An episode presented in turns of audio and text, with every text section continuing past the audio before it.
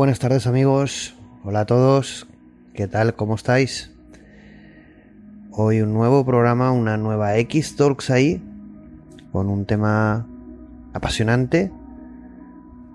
Computación cuántica, mitos y realidades. La verdad es que sabéis que el tema de la computación cuántica es recurrente dentro de los contenidos que realizamos en XHub ahí. Pero bueno, antes de, entrar en materia, pues bueno, quería agradeceros eh, la verdad de todo el éxito que estamos teniendo con, con los últimos contenidos. Bueno, desde que iniciamos eh, este proyecto de XHub ahí, la verdad es que estamos teniendo muchísimo apoyo y seguimiento pero es verdad es que es continuo el, crecimiento, el seguimiento, los mensajes de apoyo. Eh, y bueno, la verdad es que estamos muy muy contentos, ¿no? ha sido un éxito eh, muy importante el programa More Robot y bueno, está marcando un hito también el, último programa, el de Gato, eh, ser una Achi o, no serlo, ¿no? To be an Achi or not to be, ¿no? Es un poco el paradigma de, la creación de, por parte del ser humano, por parte de la humanidad, de una inteligencia artificial general. Hablábamos de gato, sabéis que ahora con esta semana, con Lambda, pues, eh, pues está el debate súper, súper candente. Eh, esta semana que viene vamos a dedicarle un programa a Lambda. No voy a comentar nada sobre Lambda porque todo el mundo ya está haciéndolo y vamos a hacer un programa muy, muy especial la semana que viene. Y bueno, lo que les comentaba, muchas gracias por, el, gran éxito que estáis eh, dándole a. y la gran acogida que estáis dándole a, a los programas y contenidos que estamos realizando. También quería comentar. Eh, tuvo una intervención, y lo anunciada por redes sociales en el, en el, podcast y en el canal de, de Jordi Yatzer de Spurna. Y la verdad es que también, bueno, eh, súper contento eh, el programa lo tenéis en su canal, es el programa número 105, El futuro de la robótica, la inteligencia artificial y el ser humano, donde compartí espacio con el propio Jordi Yatzer y con Pepe Beltrán. entonces, bueno, fue un programa pues con una acogida tremenda, con más de 12.000 eh, descargas ahora en podcast, solo en podcast, pero Tuvimos casi 2.600 en, directo en el canal de Twitch. Bueno, pues una, barbaridad para, para, un contenido pues, pues muy concreto y específico, pero que creo que está despertando eh, un gran interés cada vez mayor en, todos los ámbitos de, la sociedad, en los grupos, en diferentes grupos, y no tiene por qué ser eh, y justamente hacemos estos programas por eso. No tienen que ser eh, personas conocedoras de, eh, de esta tecnología en profundidad, simplemente que les apasione el conocimiento, les apasione la tecnología, que les apasione el futuro y el presente y el gran reto que es el, crear inteligencia artificial por parte del ser humano, Y ahí, bueno, eh, Lambda, como hemos comentado, pues ha generado ese debate, pues multiplicado por mil, ha llegado a telediarios, programas de información, de entretenimiento. Bueno, ha sido una auténtica, auténtica locura. La verdad es que esta semana ha sido una locura por Lambda, pero también por por un tema que ya, bueno, ya comentaremos, que es el tema de la ética, de vías, de sesgos, de aplicabilidad en determinados escenarios, como pueda ser salud, eh, recursos humanos o, de las mismas empresas, ¿no? Evidentemente, el tema de recursos humanos, pero bueno, en definitiva, al final, el, recurso aplicado al, ser humano y, las, las, posibles eh, causas o efectos o impactos que pueda tener en esto, eh, al final es, importante tener este debate.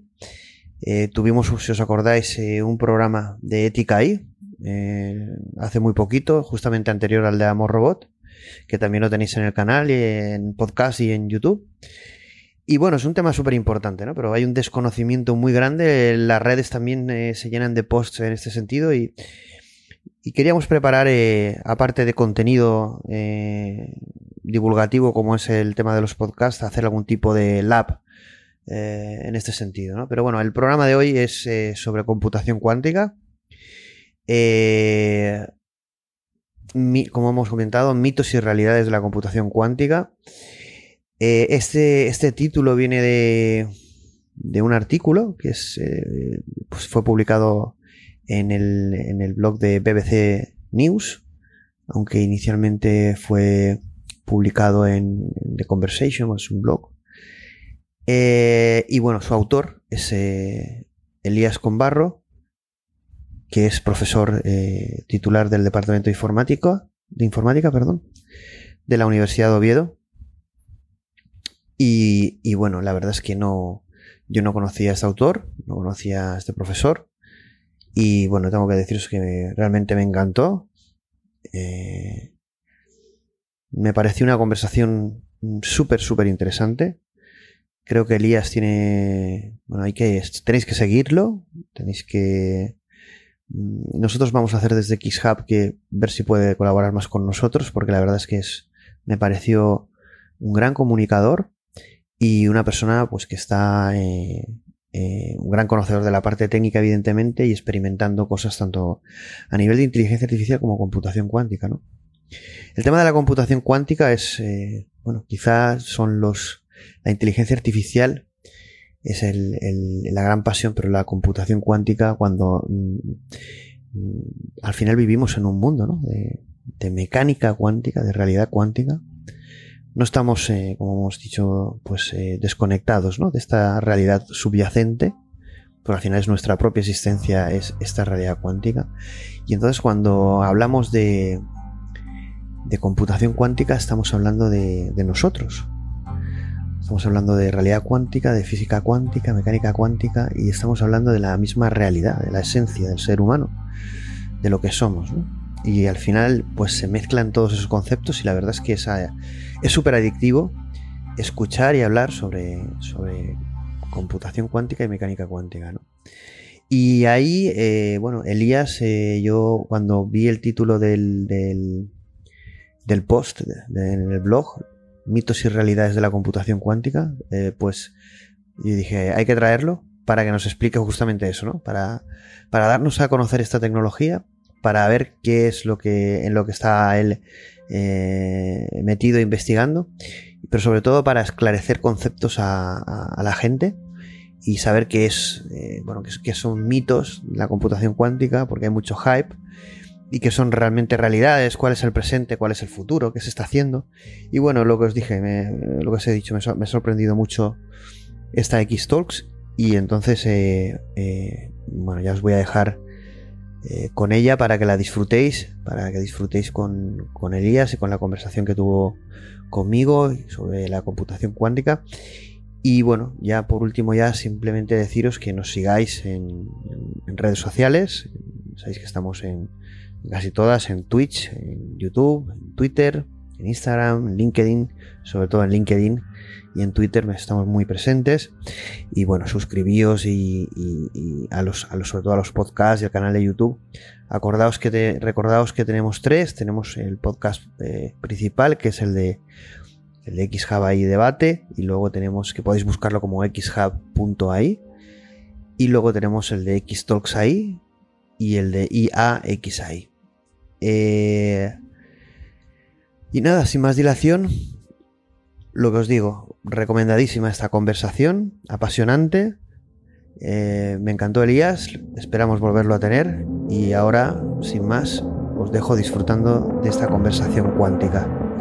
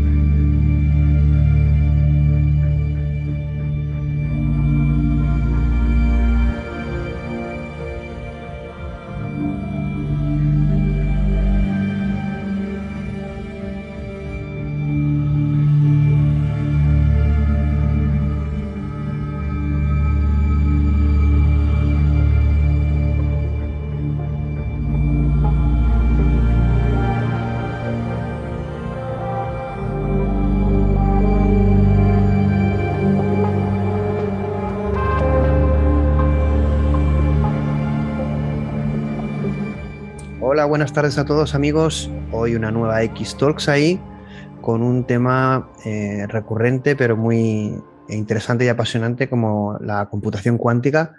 Y bueno, vamos a hablar de, los mitos, las realidades eh, eh, sobre estos temas que evidentemente existen de, los dos lados, ¿no? porque generan muchas pasiones y mucha polarización en opiniones, tanto a nivel eh, más popular, pero también a nivel de comunidad técnica más especializada, también hay bastante división de opiniones. Y para eso tenemos el placer de contar con, con Elías, Elías eh, Conbarro, con Elías F. Conbarro.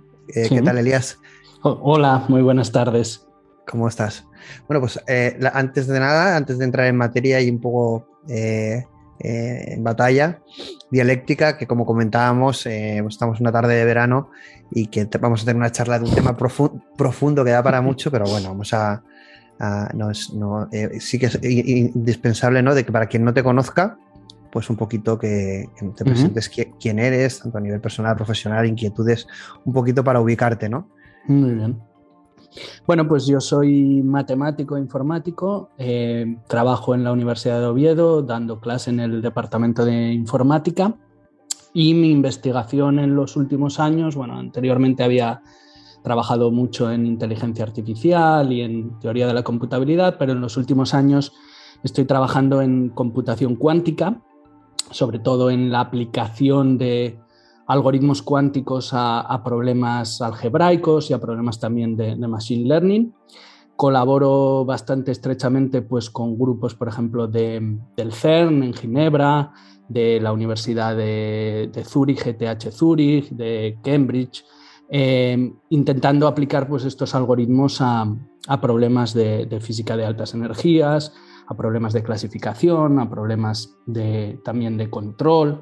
Bueno, un poco intentando ver qué aplicaciones pueden tener los ordenadores cuánticos que tenemos a día de hoy mm, en, problemas, problemas prácticos. Y en cuanto a ficciones, bueno, pues me gusta mucho, por ejemplo, la ciencia ficción, que sé que es un tema que, que en estas charlas también tratáis. Habéis tenido aquí a escritores incluso de ciencia ficción. me, gusta, me gusta mucho el deporte, me gusta la música, bueno, un poco, un poco de todo. Bueno, vamos a hacer una charla, si te parece, primero para que la gente conozca, la gente que es un poquito neófita, pero bueno, luego sabes que vamos a profundizar y luego también vamos a un poco a ver eh, eh, un poco profundizar en este tipo de temas que sabes que, genera mucha controversia. Pero bueno, vamos a empezar un poco poco a poco, ¿no? Eh, hemos tenido varios programas de, especialistas de computación cuántica. Evidentemente, en, tu caso hay un artículo ¿no? que es mitos y realidades sobre los computadores cuánticos, que, lo pondremos en, el, en, el, blog, que un poquito al final es bueno, trasladar una realidad de lo que es la computación cuántica, porque es verdad que es que se genera como mucho hype, controversia y cosas como eh, muy dispares y al final es verdad que una cosa es la realidad, otras veces lo que se debate, una es el presente, otra quizás el futuro, una es la apuesta que se hace por esta tecnología, eh, una es la aplicación práctica real, eh, las expectativas, es decir, al final, pero realmente para quien no eh, conozca lo que es la computación cuántica ni el computador cuántico. Es decir, ¿por qué genera tanta controversia este concepto? ¿no? Es decir, porque al final, y sobre todo, eh, y me gustaría eh, escuchar también tu explicación, bueno, ¿qué es lo cuántico? ¿no? ¿Qué es lo cuántico y qué es un computador cuántico y por qué genera esta controversia en comunidad y a nivel general? ¿no? ¿Por qué esta polaridad tan extrema? Bueno, yo creo que, que hay dos motivos para que se cree un poco esta división o este, este hype, esta controversia ¿no? con, la computación cuántica. El primero, evidentemente, es que es un tema que es difícil de, entender y que muchas veces yo creo que se divulga mal. Eh, no pasa solo con la computación cuántica, pasa con muchos otros temas. En general, todo lo cuántico tiene ese halo de misticismo, de misterio, ¿no? De, bueno, de, estamos un poco lastrados por aquella, aquella famosa frase de Richard Feynman de que nadie conoce o nadie entiende la computación cuántica, bueno, o, la, física cuántica, ¿no? El que crea que... ¿Qué piensas de eso? Porque era una de las preguntas, ¿no? ¿Estás de acuerdo con, lo que dice Richard Feynman? Eh, yo no soy experto en física cuántica, mi campo es la computación cuántica y yo creo que la computación cuántica se entiende mucho mejor, esto lo dice por ejemplo Scott Aronson, que es uno de los gurús de, la computación cuántica, cuando le quitas todo lo cuántico, cuando le quitas la parte física. La computación cuántica se puede entender relativamente de manera fácil si uno se fija en cuáles son las matemáticas que hay detrás y a diferencia de lo que uno podría creer, son unas matemáticas relativamente fáciles. Si sabes un poquito de álgebra lineal, un poquito de probabilidad, un poquito de algoritmos, entiendes perfectamente lo que es la computación cuántica, los métodos que hay, por qué se pueden hacer unas cosas y otras no. Eh, otra cosa es que seas capaz de encontrar nuevos algoritmos cuánticos, que eso es un proceso mucho más difícil, pero entender la razón de por qué funcionan las cosas es relativamente sencillo. Yo cuando empecé a estudiar computación cuántica me sorprendí de que cosas como el entrelazamiento, la superposición, la interferencia que siempre nos han vendido, ¿no? Como una cosa que no hay quien entienda, matemáticamente es una cosa hiper sencilla. Además es que se ve meridianamente claro qué es lo que pasa y por qué se dan esos fenómenos que luego nos sorprenden tanto con respecto a gatos que están vivos y muertos a la vez y todas estas cosas. ¿no? Y matemáticamente es que es una cosa que es súper sencilla. Yo recuerdo contarlo en el departamento de matemáticas que me invitaron a dar una charla y explicar lo que era el entrelazamiento y hubo gente que me dijo, ah, pero es solo eso. Eh, matemáticamente es bastante sencillo. ¿Qué pasa? Que la interpretación de qué es lo que sucede con esas partículas que tienen esas propiedades y que muestran esos comportamientos nos sorprende porque no es una cosa que vemos en el día a día. Pero cuando le quitamos esa parte e intentamos entenderlo simplemente como operaciones que podemos hacer con objetos matemáticos, en este caso con vectores, es una cosa que no es tan complicada. Por ejemplo, hay otras teorías físicas que son Mm, tiene una, base matemática infinitamente más compleja. Por ejemplo, la teoría de la relatividad es a nivel matemático un infierno comparado con, lo que es la computación cuántica. Entonces yo creo que ahí eh, nos hace poco favor ese, esa fama que tiene todo lo cuántico de ser complicado. Para mí, matemáticamente es más sencillo, como digo, que otras teorías. ¿Qué pasa? Que a eso se une el que hay ciertos intereses para obtener financiación, para obtener publicidad, de gente que quiere vender la computación cuántica como algo que todavía no es, que esperamos que llegue a ser, pero que todavía no es. Yo siempre digo que a día de hoy no hay ninguna aplicación práctica real en la que los ordenadores cuánticos sean mejores que los, que los ordenadores clásicos. Tenemos algunos problemas que son problemas académicos, como los famosos problemas que se están resolviendo para obtener la llamada supremacía cuántica, pero no tienen una aplicación real. Es algo que demuestra que efectivamente el ordenador cuántico es capaz de hacer cosas en un tiempo razonable que no podríamos hacer con un ordenador eh, clásico, pero no tienen una aplicación. Entonces, ¿qué pasa? Que, bueno, pues si tú dices, no, es que lo que yo hago mm, lo hago más rápido que con un ordenador clásico, pero no vale para nada, pues eh, queda como un poco. Porque, aquí sí que aquí es uno quizá de los, en tu artículo también lo comentas, ¿no? Uno de los primeros mitos y luego realidades es que esa comparación de que el ordenador cuántico es como súper rápido, ¿no? Es como, eh, y no es así, ¿no? Es, podríamos decir que es una computación totalmente de otra naturaleza. Exacto. Pero aquí sí que yo, eh, también analizando esto, sí que, eh, ¿qué es lo que realmente puede hacer un ordenador cuántico que no podría hacer un ordenador tradicional? Yo ahí sí que iría a una frase de un señor que es David Deus, no sé si lo conoces. Uno de los eh, padres de la computación cuántica. Que es que, bueno, yo lo, yo lo conocí porque la serie de Devs de HBO, que es una de las series, una obra maestra para mí de Alex Garland, bueno, la estructura de la realidad hace referencia a él y entonces empecé un poco a investigar a este señor. Y una de las frases que tiene, que yo creo que estoy bastante de acuerdo con él, que dice que la aplicación más importante de la computación cuántica en el futuro es probable que sea una simulación por ordenador de sistemas cuánticos. Porque eso es una aplicación en la que sabemos con seguridad que los sistemas cuánticos en general no se puede ser, eh, no se puede ser más eficiente que simular en un ordenador clásico. Es decir, que al final, claro, si tú quieres simular un sistema cuántico, eh, no va a ser nunca tan eficiente en un ordenador cuántico como uno tradicional, ¿no? Porque hay un porque hay un cambio de paradigma. No estamos hablando de un, de un mejor motor, de una mayor velocidad, de una técnica que. Estamos hablando de que eh, es un cambio totalmente, ni siquiera exponencial, ¿no? Es decir, ahí, ahí entraría un poco el, la supremacía cuántica, ¿no? Explica un poquito el, un poco esa línea, ¿no? De, que realmente eh, problemas que podemos abordar con este tipo de computación que con, la otra no, ¿no? Que realmente ahí podríamos hablar bastante, ¿no? Pero. Sí.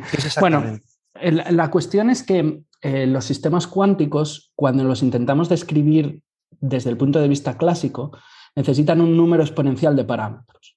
Entonces, por ejemplo, si tú tienes una partícula, pues la puedes, su, spin, por ejemplo, puedes describirlo con dos, con dos números complejos.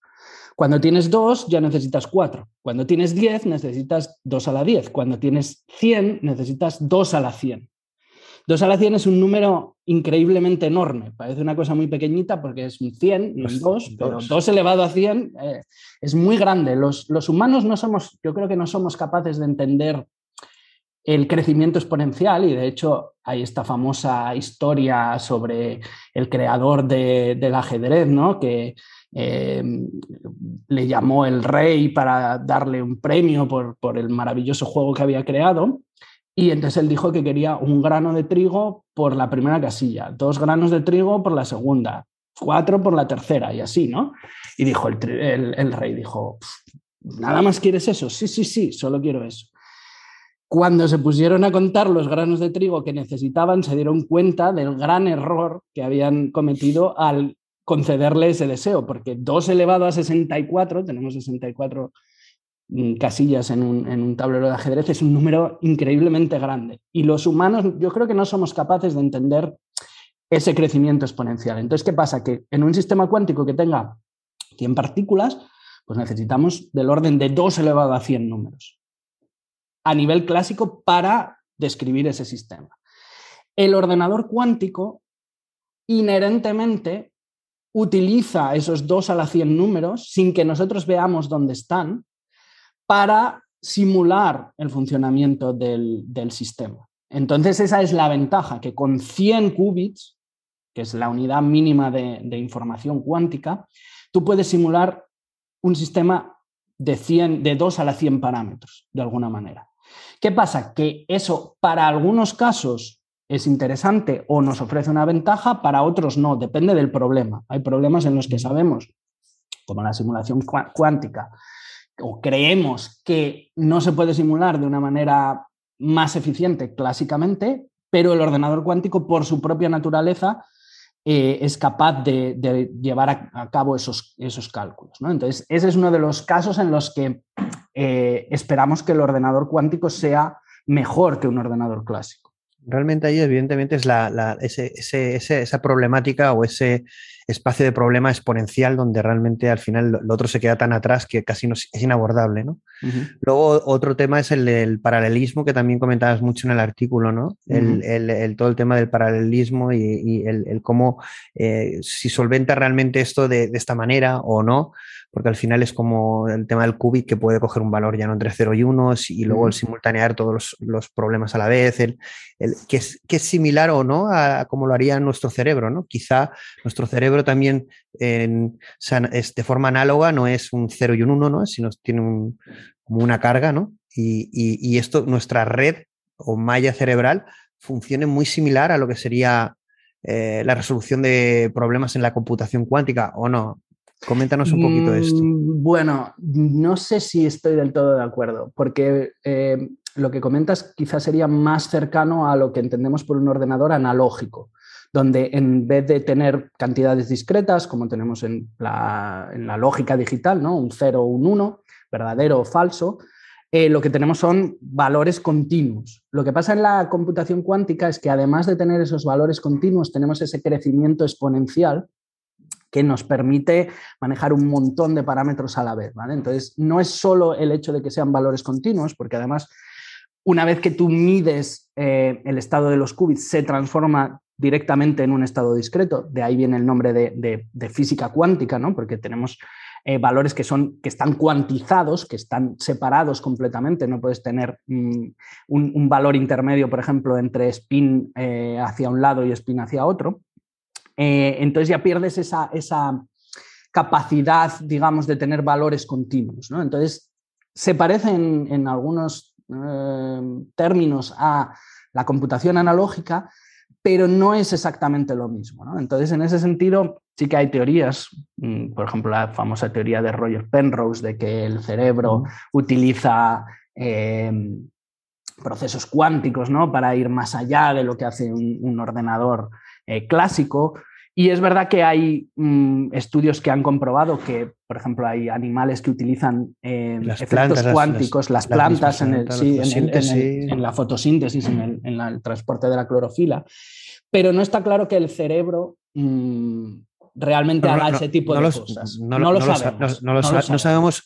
No sabemos cómo influye, ¿no? Es un poco lo que quizá Roger Penrose hizo un salto lógico de decir, bueno, sabemos que existe, bueno, él también lo dice en el libro, ¿no? Es decir, él dice que hay una parte que es teórica, pero que también hay un libre pensamiento y que al final es, no deja de ser como...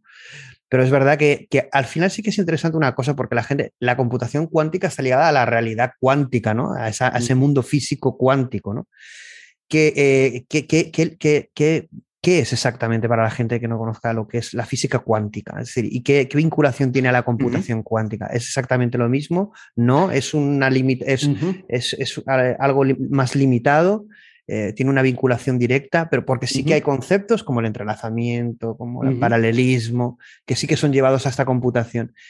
¿Qué es lo que hemos llevado de la física cuántica a la computación cuántica? Eh, qué es lo que nos hemos dejado o no conocemos, eh, ¿en, qué, punto estamos en, eso. Mm, en realidad cualquier proceso de computación es un proceso físico. Cuando nosotros, por ejemplo, hacemos computación con un ordenador, estamos eh, utilizando ciertas propiedades pues, de los transistores o de, de los distintos componentes que tiene el ordenador que estamos utilizando para realizar ciertos procesos que nos permiten hacer cálculos. En ese sentido, la computación cuántica utiliza explícitamente propiedades cuánticas. Nosotros cuando tenemos un, ordenador clásico, pues no utilizamos propiedades como el entrelazamiento o como la superposición o como la interferencia, aunque a nivel subatómico, evidentemente, todo es cuántico y esos procesos se están dando, pero nosotros no los usamos explícitamente. Entonces, lo que hacemos en la computación cuántica es intentar utilizar esas propiedades para manipular información de una manera diferente.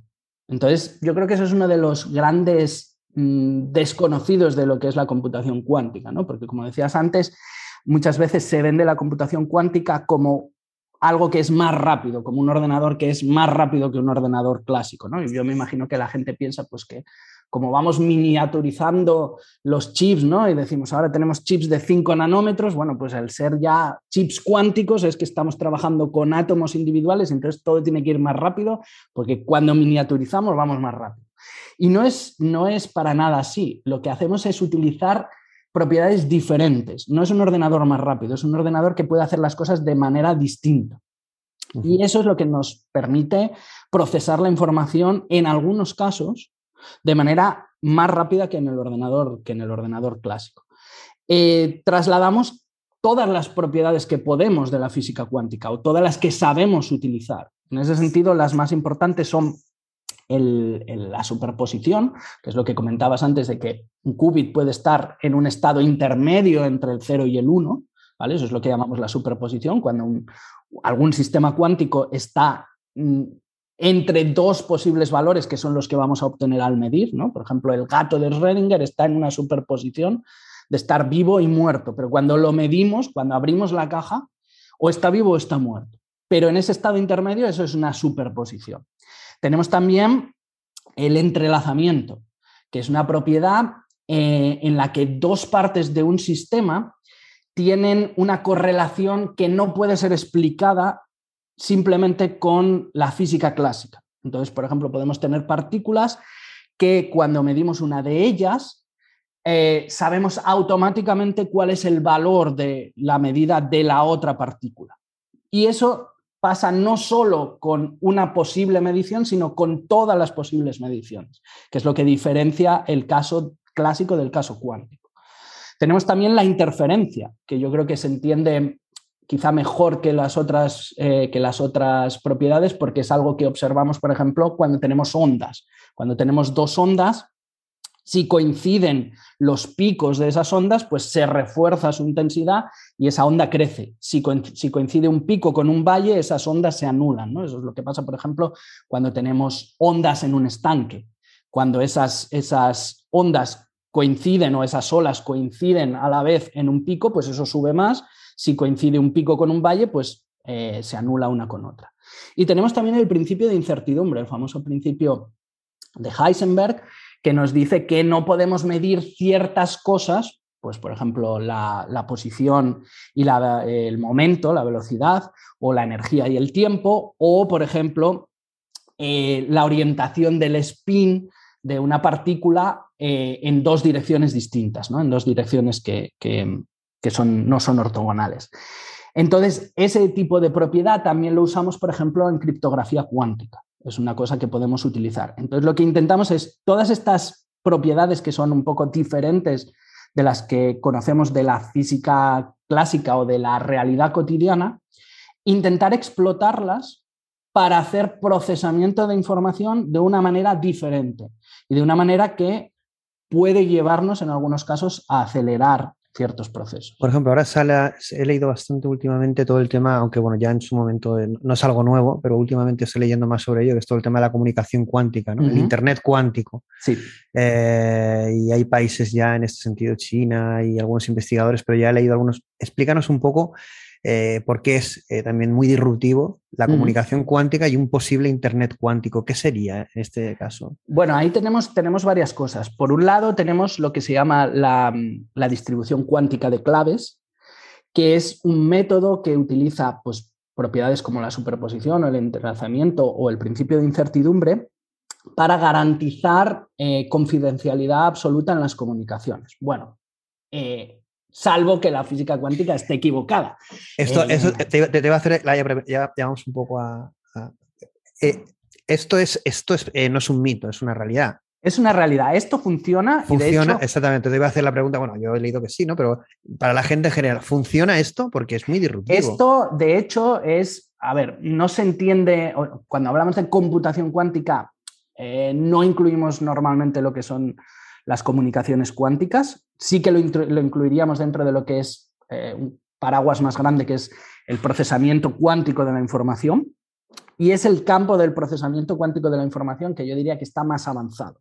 Desde hace ya, pues no sé, 10, 15 años, eh, hay prototipos funcionando y de hecho uno puede comprarse, si tiene suficiente dinero, eh, puede comprarse aparatitos que realizan este intercambio de, claves cuánticas ya de manera, digamos, normal a, temperatura ambiente y sin tener todos estos... Mm, claro, porque para que lo entienda la gente de a pie, ¿no? Es decir, al final se produce una comunicación entre un punto y otro sin que haya... Mm, podríamos decir, una comunicación tradicional. Es decir, no se puede hacer un sniffer de esa comunicación, no se puede observar esa comunicación, llegaría de un punto al otro entre comillas, de forma instantánea, con lo que eso garantizaría eh, la privacidad de las comunicaciones en eh, ese sentido. Hay que hacer una matización, porque muchas veces se entiende que, al utilizar eh, entrelazamiento la comunicación es instantánea. Pero no lo es. Pero no lo es, porque lo que necesitamos para poder completar esa, esa esa transmisión de información, por ejemplo, en protocolos como la teleportación cuántica, que suena, eso sí que suena a ciencia ficción, pero es una cosa que se puede hacer, que se puede hacer y se hace en laboratorio desde hace tiempo ya.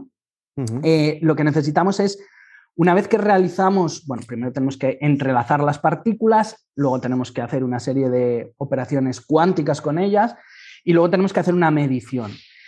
Una vez que hacemos esa medición, tenemos que comunicar a la otra parte del proceso, a la otra parte que está escuchando o intentando recibir esa comunicación, cuál ha sido nuestro eh, resultado para que esa otra persona pueda hacer otra serie de operaciones y recupere la información cuántica en su, laboratorio, en su aparato.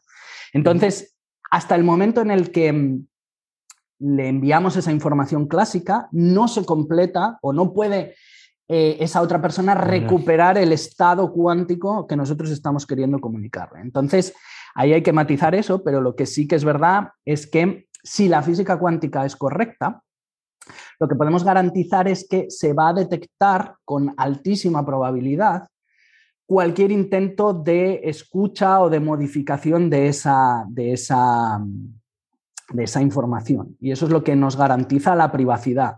Podemos mm, desarrollar protocolos que a la vez comprueban que no hay alteraciones en la información que estamos enviando y que nos sirven para establecer una clave secreta entre dos personas que están alejadas entre sí que luego pueden utilizar para comunicarse con otros protocolos. Bueno, aquí hay, aquí hay dos, me vienen dos pensamientos, ¿no? A nivel geoestratégico, esto, bueno, eh, ya estarán los, los, países, solo oír esto ya estarán investigando sobre ello hace tiempo, ¿no? Evidentemente, porque eh, en un mundo y más como el que estamos viendo, eh, las comunicaciones y la privacidad en las comunicaciones y la inmediatez, como tú dices, pues, y la seguridad en las mismas va a ser algo clave, ¿no?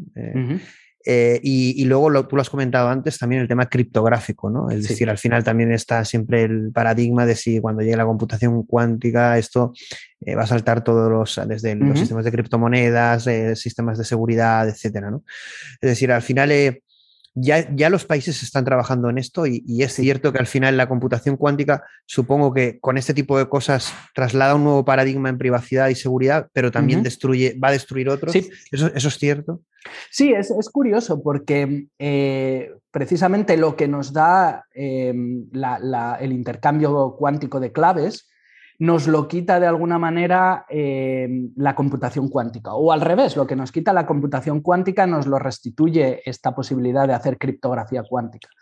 Eh, porque hay mm, algoritmos que conocemos ya desde hace más de 25 años que podríamos utilizar para romper muchos de los protocolos criptográficos que utilizamos habitualmente. Hay un famoso protocolo que es el protocolo RSA, mm. que se basa en la dificultad que tienen los algoritmos clásicos para factorizar números. Yo siempre Cuento esto eh, porque me parece que es curioso, ¿no? Que, lo que hacíamos de pequeños en primaria, de encontrar los factores primos de un número, parecía que era una tontería, ¿no? Que nos enseñaban ahí para casi para rellenar horas de matemáticas y resulta que es un problema súper importante porque todos los días estamos utilizando comunicaciones eh, con estos protocolos criptográficos y si supiéramos encontrar esos factores primos para cualquier número de manera rápida, seríamos capaces de escuchar o de romper cualquiera de esas comunicaciones. Entonces, mm, en 1995 aproximadamente, Peter Shor, un matemático, eh, demostró que con un ordenador cuántico suficientemente grande y suficientemente em, resistente al ruido, que eso es otro tema que, yo creo que también es interesante tratar, em, seríamos capaces de, factorizar números, de encontrar los, factores primos de un número grande en un tiempo muchísimo más pequeño que lo que se tarda con un ordenador clásico, un tiempo exponencialmente más, más rápido. Eso da al traste con, con, muchos de los protocolos que utilizamos habitualmente y por eso ahora se está trabajando mucho en lo que se llama criptografía postcuántica, en desarrollar sistemas criptográficos que sean resistentes incluso a los ordenadores cuánticos. Pero ¿Qué, pasaría, ¿qué, pasaría con los sistemas actuales? ¿Habría que migrarlos? Sí, porque si no migrar la mayor parte de ellos. La mayor parte de ellos son vulnerables. Entonces, em, es, un, trabajo que va a llevar mucho tiempo. ¿Son ya vulnerables? Es decir, eh, si alguien tiene un ordenador cuántico suficientemente grande, serían vulnerables. Lo que sucede es que eh, sabemos que hay gente que está grabando o guardando las comunicaciones que se están produciendo hoy en día. Para en un futuro. Para en un futuro, cuando tengamos ordenadores cuánticos, descifrarlas. Y eso también es, es preocupante, porque hay cosas que a lo mejor, aunque se sepan dentro de 10 años, todavía pueden tener bastantes consecuencias. Si es el número de tu tarjeta de crédito, pues dentro de 10 años tendrás otra o tendrás... Es decir, que cuando, cuando, nos preocupamos de la privacidad en redes sociales es un chiste comparado con realmente lo que se está intentando, ¿no? Evidentemente las comunicaciones y saber el mundo, eh, lo que sucede en el mundo, ¿no? Tanto a nivel público como privado, eh, los países están en ello, pero no, no, no eh, observando las redes sociales exclusivamente, sino eh, haciendo cosas como las que tú comentas que, pueden tener una trascendencia fundamental y que seguramente cuando lo sepan descifrar no lo van a decir, ¿no? Eso será, nos llegará, nos, llegará más tarde porque es, eh, me parece muy, muy interesante, esa parte no, la conocía. ¿Qué aplicaciones eh, de presente, es decir, si alguien se introduce en la computación cuántica o en vuestro caso ya profesionales o que estéis metidos ya en el campo, ¿qué aplicaciones son las que realmente podéis sacar mayor beneficio o que se está investigando más, se está aplicando más? Eh, ya sea eh, a nivel de producción o a nivel de laboratorio, pero bueno, que se está apostando por ella, y tanto de presente como de futuro, es decir, ¿cuál ves tú que en el futuro va, a ser la aplicación eh, más potente en este sentido, porque va a haber una transición, ¿no? Va a haber una hibridación entre sistemas de computación cuántica con sistemas tradicionales. Pasará mucho tiempo hasta que todo sea cuántico y lo llevemos en el no móvil, ¿no? Es decir, eso pasará mucho, mucho tiempo aún. De hecho, de hecho vamos, es, hay casi consenso entre, entre los profesionales en que nunca llegará a haber una computación puramente cuántica. Por lo que decíamos antes, porque no en todos los problemas el ordenador cuántico va a superar al ordenador clásico. Y el ordenador cuántico tiene otros, otras, otros hándicaps, por ejemplo, el hecho de que la computación cuántica es esencialmente probabilista. Entonces, muchos de los algoritmos que tenemos eh, no te dan la respuesta a la primera, a lo mejor. Tienes que repetir el proceso varias veces y, por ejemplo, quedarte con la respuesta que más veces aparece. O hacer algún tipo de tratamiento estadístico de lo que obtienes para eh, poder conseguir la respuesta correcta al problema. Entonces, eh, si el ordenador cuántico presenta problemas como, ese, como ese, mm, esa necesidad del tratamiento estadístico o como la sensibilidad a las condiciones externas, al ruido y demás, si en un problema no te ofrece una ventaja, vas a seguir usando el ordenador clásico. Entonces, lo que, lo que eh, prevemos que va a suceder en los próximos años es que vamos a tener sistemas que llamamos híbridos, sistemas donde el ordenador cuántico hace las tareas para las que el ordenador cuántico es bueno y el ordenador clásico hace el resto. Pasa un poco lo mismo que pasa con las GPUs. Tú en una GPU no vas a ejecutar cualquier tipo de proceso, vas a ejecutar los procesos que la GPU hace rápido, que básicamente son multiplicaciones de matrices. Porque aquí sí que, sí que la computación cuántica tiene, a nivel de ingeniería, ¿no? Hay un problema, problemas que estás comentando en cuanto a, diseño, en cuanto a eficiencia, que están solventándose, que se van evolucionando. IBM está anunciando cosas muy potentes y es una de las empresas top que está haciendo este tema. Pero es verdad que eh, hay otro tipo de arquitecturas. Es decir, parece que es como si la computación cuántica fuera el, al final el, fin último de toda la computación, ¿no? Y hay, hay diferentes tipos de arquitecturas y chips en este sentido, ¿no? Que sobre todo enfocados a inteligencia artificial, por ejemplo, que quizá, eh, porque claro, ahí, eh, ¿cuál sería la arquitectura o chip más enfocado a ejecutar una inteligencia artificial? Pues claro, cuando ves la computación cuántica, eh, esto va a tardar a llevar la inteligencia artificial a un robot, por ejemplo.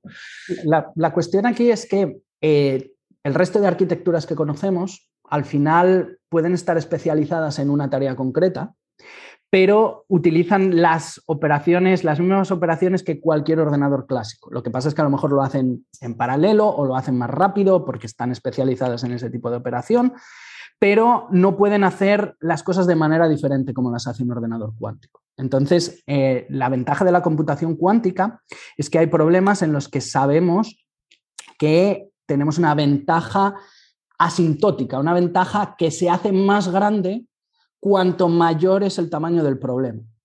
La diferencia entre lo que tarda el ordenador cuántico y lo que tarda el ordenador clásico crece cuanto más grande es el tamaño del problema, que es lo que pasa, por ejemplo, con la factorización de números.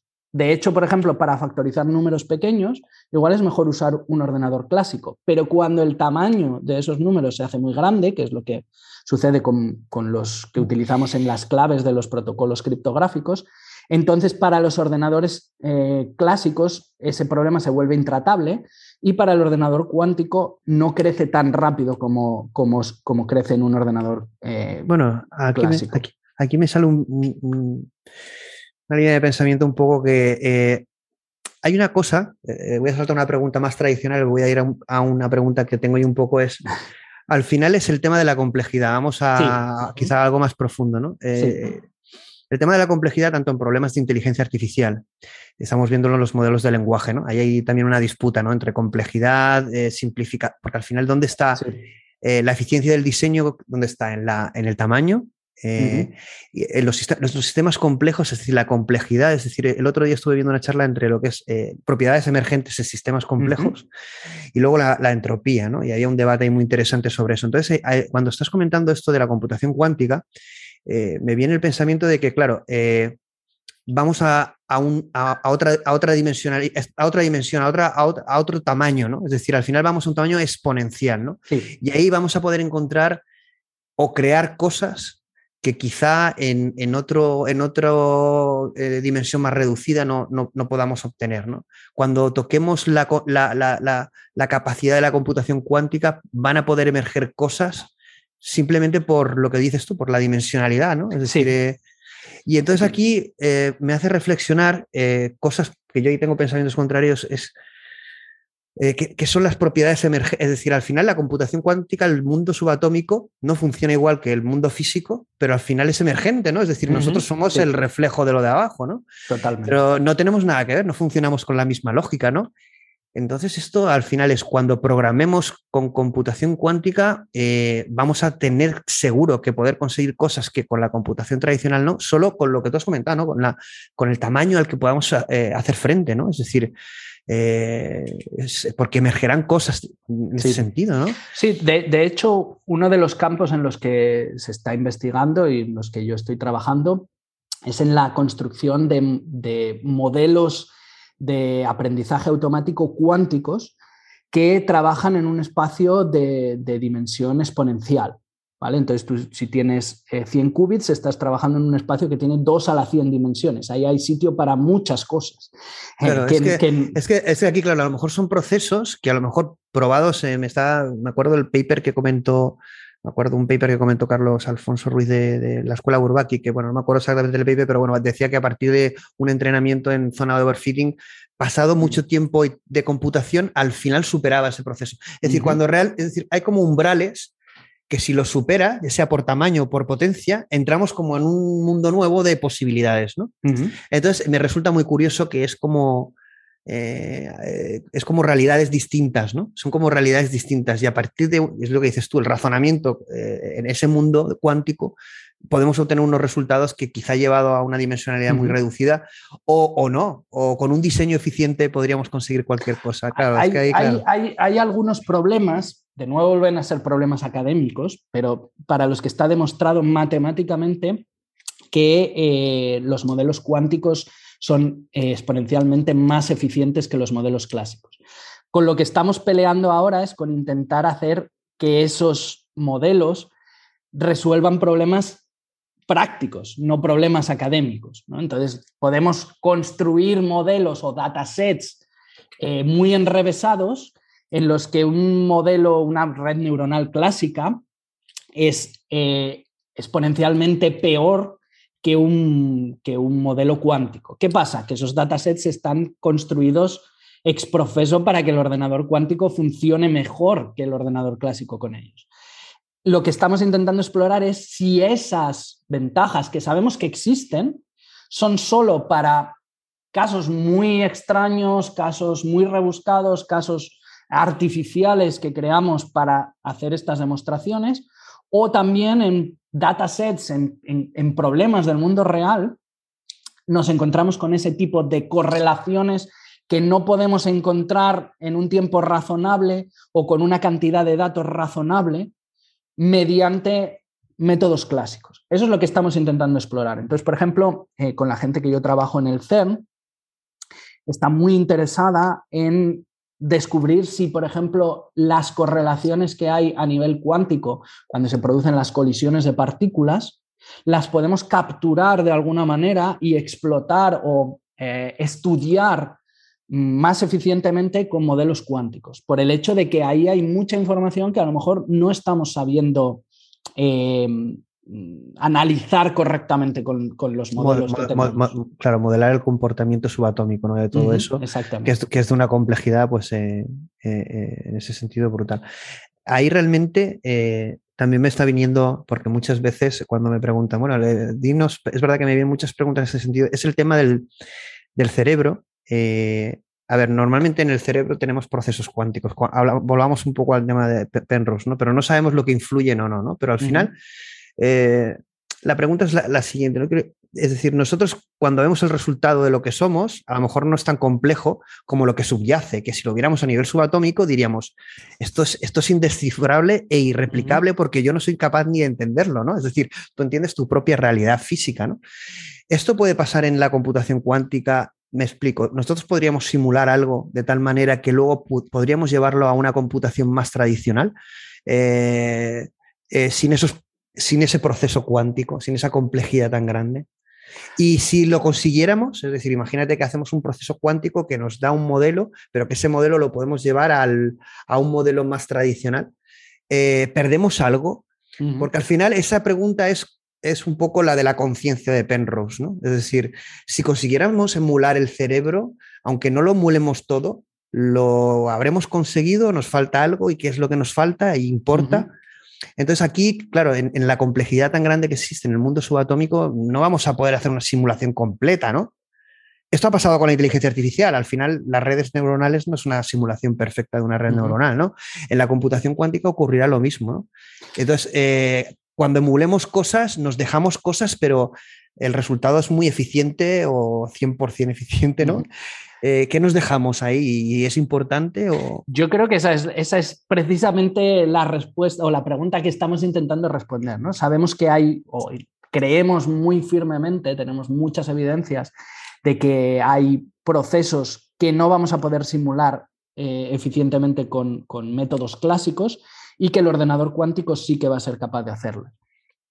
¿Cuánto perdemos ahí? Pues no lo sabemos. Precisamente eso es lo que, lo que queremos ah, responder, ¿no? Saber si los procesos que podemos simular con el ordenador cuántico ah, nos van a dar más precisión, nos van a dar más velocidad, nos van a dar una comprensión mayor de las propiedades subyacentes o con una aproximación como la que podemos hacer con métodos clásicos, sería bastante para, las aplicaciones que necesitamos. Pero sospechamos, sobre todo a nivel, por ejemplo, del comportamiento de, procesos químicos o del diseño de nuevos materiales o biológicos, que, ahí eh, el hecho de, de poder trabajar con toda la información sí que nos va a ofrecer algo. Luego tenemos sorpresas, ¿no? Como por ejemplo AlphaFold, donde una red neuronal eh, es capaz de predecir con una precisión enorme eh, cómo se van a plegar unas, unas, proteínas, algo que pensábamos que no era posible o que no, iba, no estaba tan cercano. Siempre podemos llevarnos sorpresas, pero sí que hay ciertos procesos eh, en los que por ese crecimiento exponencial del, del, número de parámetros y sobre todo por, por la interferencia que luego se produce Em, en, la evolución de esos sistemas, creemos muy firmemente que no vamos a ser capaces de hacerlo nunca con un ordenador clásico para poder entender realmente qué es lo que está sucediendo. Pero al final, Ari, es un poco como, bueno, igual que en el mundo tradicional y justamente en este problema que me has puesto de AlphaFold, lo que falta lo infieres o lo rellenas o lo generas, eh, visto lo que es el modelo general, ¿no? Y al final lo aciertas prácticamente, ¿no? Es decir, al final con una eficiencia casi simulada, ¿no? Aunque evidentemente lo has inferido del resto, ¿no? Evidentemente no lo, no lo tienes eh, determinado exactamente, ¿no? Claro, esto pasará exactamente con la simulación o emulación de muchos sistemas cuánticos.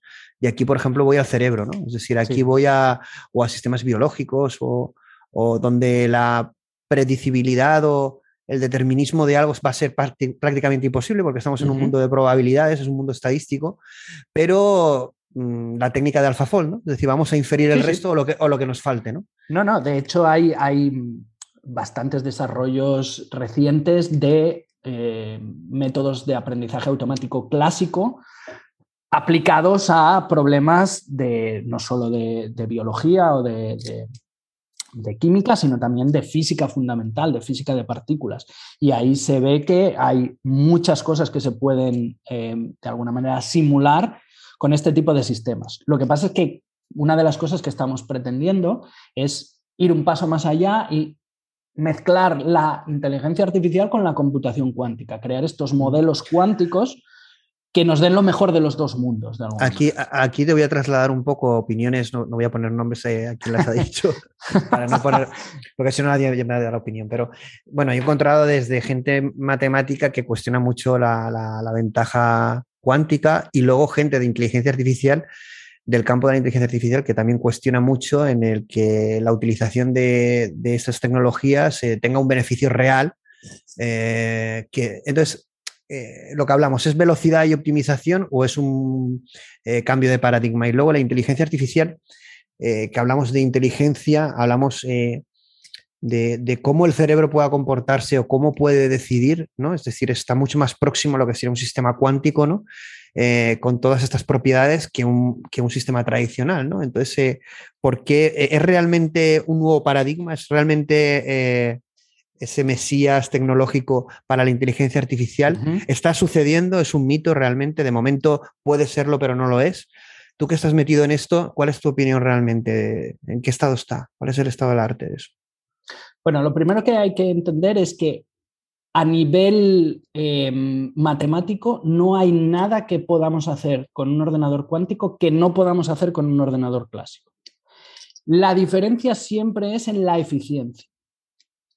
Todo lo que podemos hacer con un ordenador cuántico, dado suficiente tiempo y suficiente memoria, lo podríamos hacer con un ordenador clásico.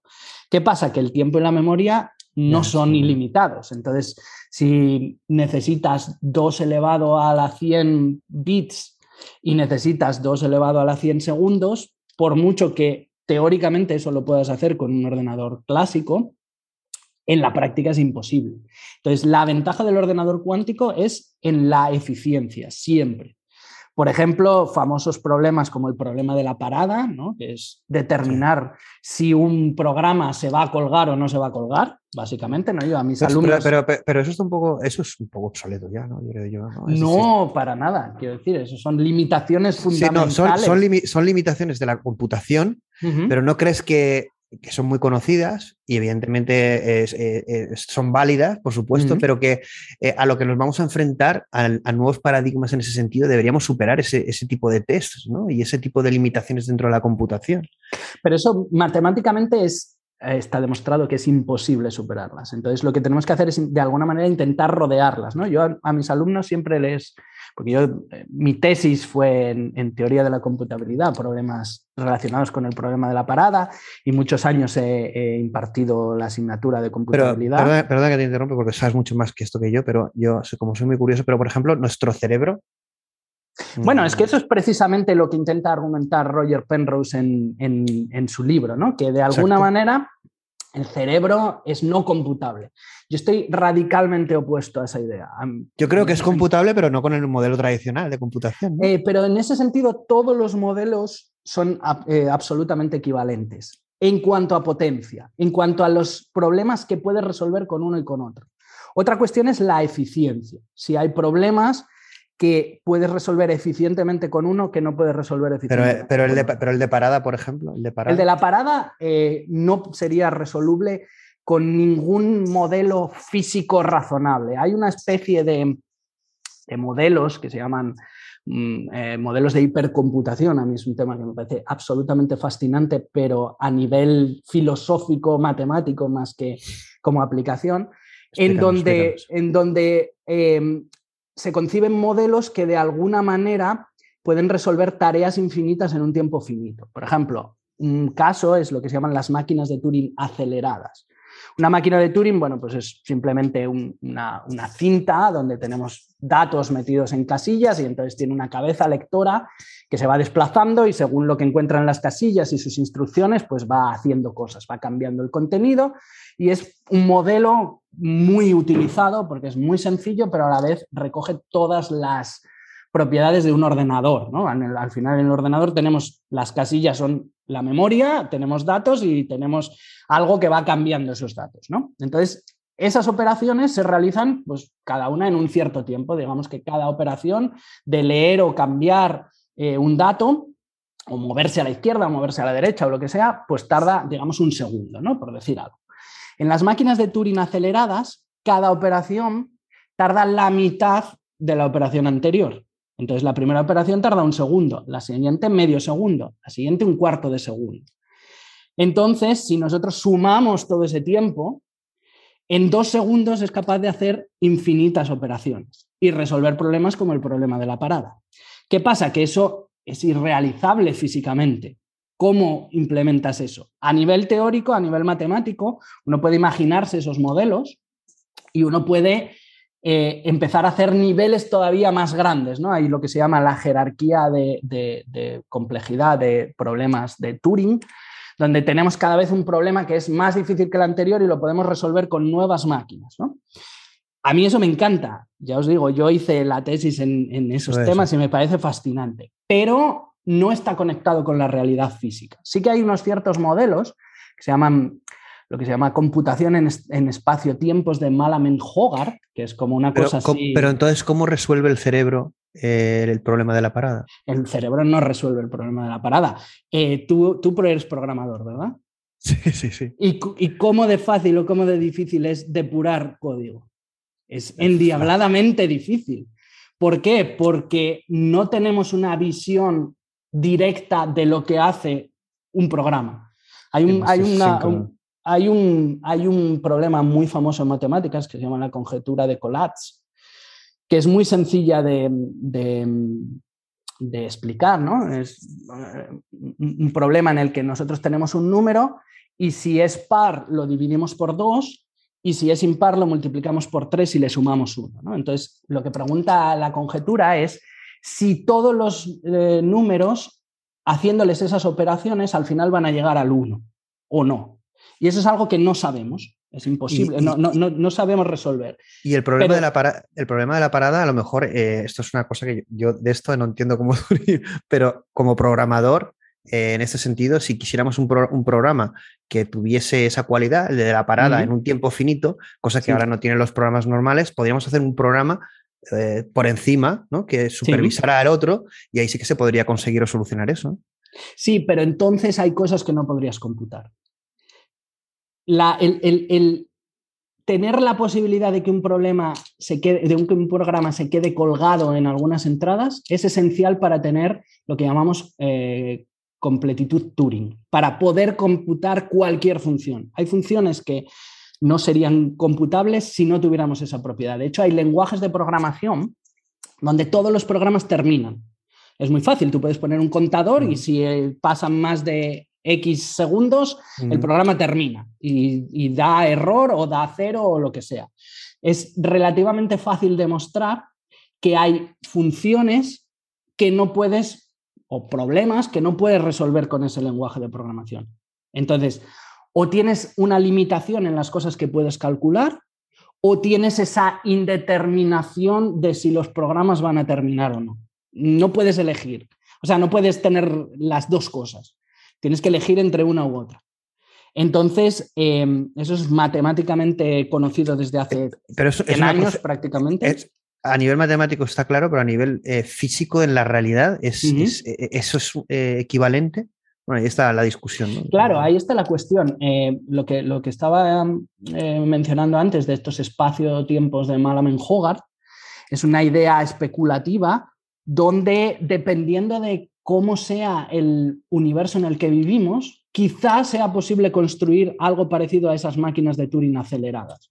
Porque lo que tendríamos es una región del espacio donde por temas relativísticos eh, podríamos tener mm, trayectorias que eh, para el observador externo se realizan en un tiempo finito, pero en el tiempo propio de la persona o el, objeto que está haciendo esa trayectoria transcurre un tiempo infinito, ¿no? Por la dilación temporal y demás, ¿no? Entonces lo que podríamos hacer es de alguna manera mandar un ordenador en esa trayectoria, ese ordenador está funcionando un tiempo infinito, pero nosotros vemos que realiza eso en un tiempo finito.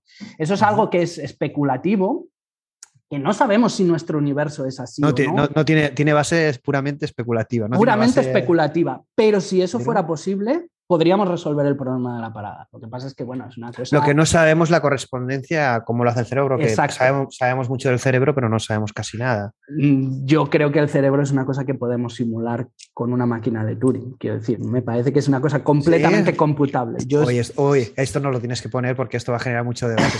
yo soy, soy absolutamente de Turing, creyente en eso. Sí, es decir, que tú además... en, el, en el sentido en el sentido em, efectivo, es decir, de lo que puede hacer el cerebro. Pero no, no, nos no eficiente. No nos quedamos colgados ni tenemos el problema de la parada, ¿no? Porque tenemos un tiempo finito. Al final, por, suerte o por desgracia, la vida tiene una, duración y se acaba, ¿no? Pero, pero en principio, nosotros, eh, yo creo que todo lo que hacemos podríamos simularlo. Eh, bueno, te hago ya la pregunta, como te, como te, veo lanzado y valiente, ¿crees que vamos a, ¿crees que vamos a llegar, no sé cuándo, eh? no te pido el tiempo, pero ¿crees que vamos a llegar a, emular o simular el cerebro? Sí. No sé cuándo, pero yo estoy convencido de que sí. A mí me parece que es posible, o sea, que no hay nada mm, a nivel físico que lo impida. Yo soy, soy convencido de, de la inteligencia artificial general, que ahora está tan en boga, ¿no? Sí, ahora hablaremos con, Con Gato y con Flamingo y con Dalí y con todas estas cosas. Eh, no sé si el camino que estamos siguiendo con las redes neuronales y demás, que es desde luego increíblemente apasionante y nos está ofreciendo unos resultados que hace, yo siempre se lo cuento a mis alumnos, cuando yo empecé en esto hace 20 años, a mí me dicen que vamos a tener una red neuro... Bueno, una página web donde tú entras y, ves caras generadas por ordenador eh, que no puedes distinguir de personas humanas y yo digo que es mentira. Bueno, de, en 20 años lo hemos conseguido. Hay una tecnología que lo está rompiendo, ¿no? Que es Transformers no, tiene. Bueno, ahí había un debate. Tengo que. Esta pregunta ya llevo tres o cuatro programas que no, no sé la respuesta. A ver si la sabes tú y me la contestas. es que si Transformers tiene una base biológica. De, yo en principio lo que leí es que no. Lo que pasa es que luego, base biológica luego, luego, han visto que el comportamiento de, Transformers eh, tiene una equivalencia al comportamiento del hipocampo en el cerebro y entonces hay una equivalencia, es decir, se comporta como biológicamente se comporta esta zona del cerebro, ¿no? Es muy curioso, pero no fue creado eh, eh, bioinspirado en ese sentido, ¿no? Bueno, eso es lo que yo he leído, ¿no? si me equivoco. Bueno, yo pues creo que pasa, a ver, yo no soy experto en, en Transformers, ni mucho menos. Eh, pero a mí me parece que con muchas de las arquitecturas de redes neuronales que tenemos hoy en día, empezamos con una o con alguna inspiración biológica, ¿no? Pasa, por ejemplo, con las redes convolucionales. Y luego, bueno, pues cuando uno intenta entrenar aquello y cuando uno intenta obtener resultados, pues al final lo que hace es mm, modificar esa arquitectura, meterle cosas, ¿no? Los transformers, por lo que yo sé, son una evolución de muchas eh, arquitecturas anteriores, ¿no? Empezando con las, con las famosas redes LTSM y todas esas cosas. El self-attention, ¿no? el self-attention y, y todas estas cosas, ¿no? Entonces, son cosas que uno va probando y que ve que funcionan y sigue para adelante. ¿Cuántas arquitecturas que a lo mejor tenían una, una, pinta estupenda se han quedado por el camino. Eso nunca lo sabremos. Pero es verdad que al final eh, casi que ha sido un resultado eh, bueno, no, supongo que esperado, pero emergente y que luego ni siquiera tiene explicabilidad, como comentábamos a nivel matemático, tiene una explicabilidad lo que es el modelo entrenado, pero no el que el entrenarlo derive en este tipo de tecnología. Entonces, bueno, es casi un laboratorio, ¿no? Entonces, eh, esto puede llevarnos a nuevas arquitecturas y lo que simulemos, es decir, van a haber como dos caminos, ¿no? El bioinspirado y este tipo de nuevas arquitecturas que nos dan milagros como lo que está haciendo Transformers, ¿no? Como el modelo Dalí, el eh, gato, que bueno, no lo considero allí, evidentemente, ahora, ahora te preguntaré si cuál, cuál, es el camino real de allí o si gato te parece eh, un avance sí que es, pero bueno, en ese sentido. Pero lo que quiero decir es que al final está el tema bioinspirado, que nos seguirá trasladando información, y hacking en ese sentido, pero hay un tema que es eh, la pura tecnología, la pura, el puro ensayo y error, la pura inventiva, nos va a trasladar propiedades humanas, pero no generados de la misma forma que, que, la, que, la, vida nos ha creado, ¿no? Nos ha evolucionado hasta este punto, ¿no? Sí, yo creo que pasa un poco lo mismo que ha sucedido con otros campos de la tecnología, ¿no? Por ejemplo, cómo vuela un avión mm, no está inspirado en cómo vuela un pájaro, por ejemplo, totalmente. Pero no somos eh, un pájaro, entonces no, haremos un pájaro, ¿no? entonces lo que haremos no será un ser humano, será otra cosa. Pues no lo sé, yo creo que ahí eh, sí que de alguna manera intentamos trasladar ciertas características que tienen las personas en los modelos de inteligencia artificial que estamos intentando crear, pero a la vez mm, hay una evolución también mm, dirigida un poco porque necesitamos resolver o queremos resolver problemas prácticos, ¿no? Y entonces eh, al final tienes que quedarte con lo que funciona. Mm, pero yo creo que sí que intentaremos trasladar la mayor parte de nuestras características, tanto a nivel intelectual como emocional, en las inteligencias artificiales que iremos creando, ¿no? porque de alguna manera eh, somos el único modelo que tenemos de lo que es inteligente. Pero no, llega un momento que la inteligencia artificial eh, será respecto a los humanos como la computación tradicional a la computación cuántica un tema de. La singularidad. Bueno, ya no, hay singularidad, de exponencialidad, ¿no? Es decir, al final, un ser humano un millón de veces más inteligente que yo, bueno, pues será un ser humano, pero es como mi perro y yo, un ratón Totalmente. y yo. Sí, yo lo que no sé es si realmente mm, físicamente eso es posible. Quiero decir, ¿cuál es el límite de lo que eficientemente se puede eh, lograr. realizar, eh, incluso con computación cuántica o con un ordenador eh, suficientemente avanzado? No lo sé. Pero sí que es verdad que ese es un tema que se ha tratado en la ciencia ficción numerosas veces.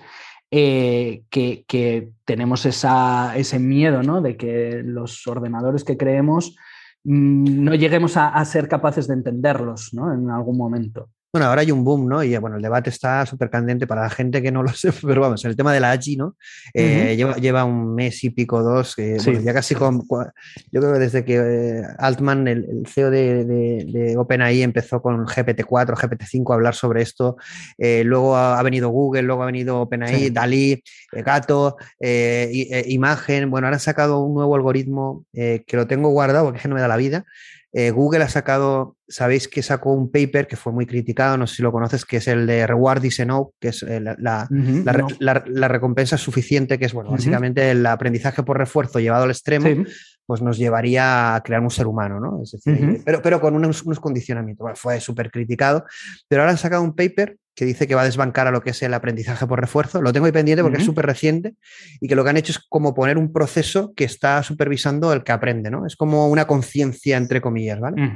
Y dicen que con eso ya, escucha, que están eh, a un paso de la AGI, pero nada. Y bueno, entonces tiene una guerra marketingiana eh, De, intelectos, de egos, ¿no? Bueno, a ver, eh, el camino a la AGI es una propiedad emergente, una propiedad de diseño, algo, algo híbrido. ¿Estará ahí la cuántica? ¿Estará la cuántica ahí? ¿No? Luego. Mm, ¿Qué, está ¿Qué, está pasando? Porque es una locura, no sé. Eh. A ver, yo creo que mm, lo que está sucediendo con las redes neuronales es que, como dices, nos están mostrando propiedades emergentes que no esperábamos, ¿no? Precisamente un poco eh, parece que, es una tontería, pero que tiene que ver con el problema de la parada. Como no sabemos entender realmente las consecuencias de, lo que hace un programa, no, podemos eh, inferir completamente a partir de leer el código qué es lo que va a hacer el programa, nos sorprende, porque la única forma de saber qué es lo que va a resultar de una ejecución es hacer la ejecución. ¿Qué pasa? Que cuando uno rasca un poquito debajo de eso, em, descubre un poco ¿no? Eh, lo, que decía Penrose, ¿no? que el emperador está desnudo en algo. Porque, porque aquí lo humano, ¿qué sería? ¿El proceso o el resultado? las dos cosas. Uf, una pregunta muy difícil. Yo creo que es el resultado. Creo que el proceso todavía no es eh, exactamente como el que hace el humano. Si conseguimos el resultado sin el mismo proceso, bueno, esa es la famosa pregunta, ¿no? De si el test de Turing eh, define lo que es inteligencia o no. Bueno, o el test que eh, sea, ¿no? O, el test que eh, sea, ¿no? Pero, pero yo, eh, en ese sentido, creo que científicamente tenemos que aceptar que si un ente se comporta como inteligente, mm, tenemos que aceptar que es inteligente. Otra cosa es que filosóficamente, eso también es un, es un tema complicado. Ah. hay, hay, por ejemplo, hay un libro de ciencia ficción de, de Ian Banks, un, escritor que falleció hace poco, eh, por desgracia, eh, británico de Space Opera, que, en el que hace un experimento mental, ¿no? En el que, bueno, en, estos libros, que son los libros de la cultura, hay unas naves enormes que tienen unas inteligencias artificiales como las que dices, ¿no? Incomprensibles para los humanos. Y entonces em, eh, hacen un experimento mental de qué sucedería si simuláramos todo el universo para intentar ver qué consecuencias van a tener ciertas decisiones y poder tomar las mejores decisiones. Y acaban prohibiéndolo porque eh, su razonamiento es que la única forma de simular el universo sería crear en esa simulación seres que a su vez serían inteligentes, tendrían sentimientos y entonces de alguna manera estás provocando una esclavitud, tú estás usando ese universo que has creado para un fin, pero luego lo apagas, ¿no? Apagas el ordenador y se muere esa gente. Una, una, una, explicación de la realidad, la explicación de la simulación, que bueno, eso como cuento de ciencia ficción casi se ha, trasladado a una realidad científica bastante apoyada, ¿no? Por mucha gente. Sí, sí, sí. En ese sentido, bueno, es un poco. Lo que pasa es que a, nivel humano puede ser como muy positivo, pero también un enfoque muy negativo, ¿no? Porque al final estar atrapado, que no estamos en la realidad base, estamos en, una. ¿Cuál es el propósito? a, mí, me gusta mucho el, argumento de la simulación de Nick Bostrom. No sé si, lo conoces, me parece. A mí, Nick Bostrom, puedo estar más de acuerdo o menos con las cosas que proponen, pero me parece un pensador brillante y todos sus argumentos son realmente muy interesantes, te, hacen pensar mucho y en ese sentido el tema de si estamos en una simulación o no. Quizá científicamente no tiene eh, eh, solución o ni siquiera es una pregunta científica, pero me parece también eh, algo fascinante sobre lo que pensar. Entonces, eh, ¿crees que conseguiremos simular el cerebro, pero no responderemos a la respuesta de si estamos en una simulación? Bueno, la última frase de, Hawking ¿no? fue que estábamos en un cubo holográfico, ¿no? es que, es que, yo creo que, por definición, eh, y esto lo dice también David Deutsch en el libro que comentabas antes, en, en el tejido de la realidad, por definición el universo es un ordenador cuántico que se simula a sí mismo un sistema de información, ¿no? Sí, sí, sí. En ese sentido hay, muchos, muchos científicos, pensadores, que de hecho muchos de ellos están relacionados con la, con la computación cuántica, por ejemplo, David Deutsch o Seth Lloyd, que es eh, otro de los padres de la computación cuántica. Tiene un libro que se llama Programming the Universe, eh, no sé si está traducido al, al, español, eh, que es Programando el Universo, en el que habla también un poco de esto, ¿no? de, de que toda la realidad no es más que procesamiento de información. Yo creo que es una cuestión semántica, ¿no? De, ¿Y qué quiere decir que una cosa sea un ordenador? Si lo llevamos al extremo, ah, todo se simula a sí mismo, ¿no? También es la teoría esta de, Stephen Wolfram, de, los autómatas celulares y de todo esto, ¿no? Ah, entonces, llevado al extremo, pues sí, pero, pero entonces es una cuestión que carece de sentido, porque simplemente una eh, eh, eh, habiendo volado tan alto, que me parece súper interesante, la verdad es que me está encantando la conversación. El ser humano, el de a pie, el, el humilde ser humano, el del día a día, ¿dónde se quedan ante tanta información? Casi que prefiere no saber, ¿no? Casi que no me cuentes nada, ¿no? Casi prefiero no, que no me lo cuentes. no sé, a mí es que son temas que, me encantan. El metaverso, el metaverso, me meto en una simulación, me meto en una simulación, ¿no? Y ya está, ¿no? Hombre, esperemos que la simulación sea mejor que el metaverso. ¿eh? Hombre, en cuanto sí, es, ahí el razonamiento y, seguramente con tecnologías de conexión a cerebro, evidentemente lo que son los gráficos, ¿no? La experiencia de videojuego o de simulación eh, en ese sentido, viendo el avance de los videojuegos y la calidad gráfica, ¿no? Eh, y, también las nuevas tecnologías que están saliendo en este sentido, vamos a llegar al, hiperrealismo, ¿no? A no, distinguir realidad, ¿no? De, y eso supondrá como una nueva experiencia, ¿no? Una nuevas capacidades sensoriales en este sentido, ¿no? Porque al final la experiencia humana está siendo transformada, ¿no? Es decir, al final tú piensas que, bueno, no sé, la edad, es, verdad que también en nuestros programas siempre sale el tema de la edad, pero nuestra, los valores de nuestra generación, pero claro, con todo este conocimiento cambian valores, creencias, pero desde la ciencia, ¿no? No estamos hablando aquí de... Es decir, esto cambia la visión del mundo, ¿no? Pero también es muy, es muy apasionante, ¿no? Pero eh, puede caer alguien en, no sé, un poco también en, el vértigo, no sé si en el vacío, ¿no? Porque es verdad que, no sé. Eh. A ver, yo, yo, lo, que, lo que creo es que eh, la ciencia en ese sentido nos libera, nos libera de, ciertas tendencias que evolutivamente están en nuestro cerebro y que nos llevan a mistificar ciertas cosas. Eh, y que podemos caer en, esa, en ese peligro de perder el sentido de las cosas, pero a la vez nos ofrece un sentido de la maravilla de descubrir cómo funciona el universo, ¿no? A mí eso me parece absolutamente fascinante. pero, ¿no crees que cuando descubrimos eh, cuanto más sabemos, yo creo que más místico se vuelve uno porque ves la maravilla de todo esto, que aunque no puedas ver la verdad última si existe, que no lo sabemos, seguramente no tengamos esa respuesta aquí, viendo la magnitud, ¿no? Eh, es, como decir, esto tiene que tener un sentido, ¿no? Eh, no sé, el que sea, no lo sabemos. A lo mejor no somos capaces de interpretarlo, ¿no? Pero... Mm, yo creo que, es un misticismo, ¿cómo decirlo? Un misticismo informado, ¿no? En donde realmente tienes unos unos argumentos para eh, experimentar esas cosas o para, eh, sí, experimentar ese sentido de, del asombro ante, ante cómo funciona el universo. ¿no? Mientras y, bueno, la, inteligencia artificial, eh, ¿cómo funcionamos nosotros? Nos está permitiendo tener esa herramienta de decir, ostras, si esto hace lo mismo que, o parece, ¿no? Y es como un asombro de decir, pero sale de una complejidad ahí que, no sabemos ni explicar, pero joder, funciona, ¿no? y sale es, una, es la leche, ¿no? Es experimentar todo eso y supongo que seguiremos viviéndolo, ¿no? Bueno, la evolución de todos estos modelos, no sé lo que vamos a vivir, en, pero vamos yo creo que vamos a vivir cosas increíbles, vamos, que no... No, no, no yo estoy absolutamente seguro. Bueno, luego pasan eh, cosas como los famosos inviernos de la inteligencia artificial. ¿crees, que, ¿crees, que, ¿crees que viviremos un invierno? De la inteligencia artificial no, pero de la inteligencia artificial general puede ser, ¿no? Que tengamos un Puede ser, seguramente.